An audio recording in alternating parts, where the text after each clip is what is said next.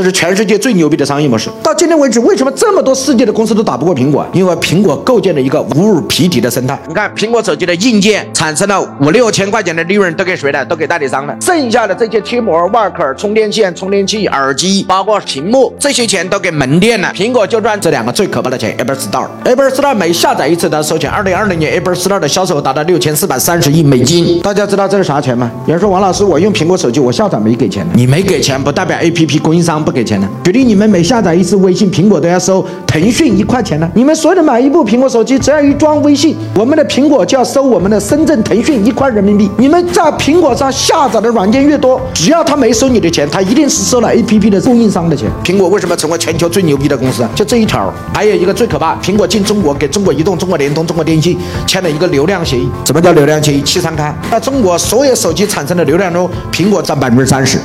那你有没有想过，我们中国有多少使用苹果手机的用户？两亿台吧，那是不是上千亿吧？你告诉我，他抽走百分之三十，是不是大几百亿啊？你只要一用它就收钱。最厉害的商业模式就是强制过路费。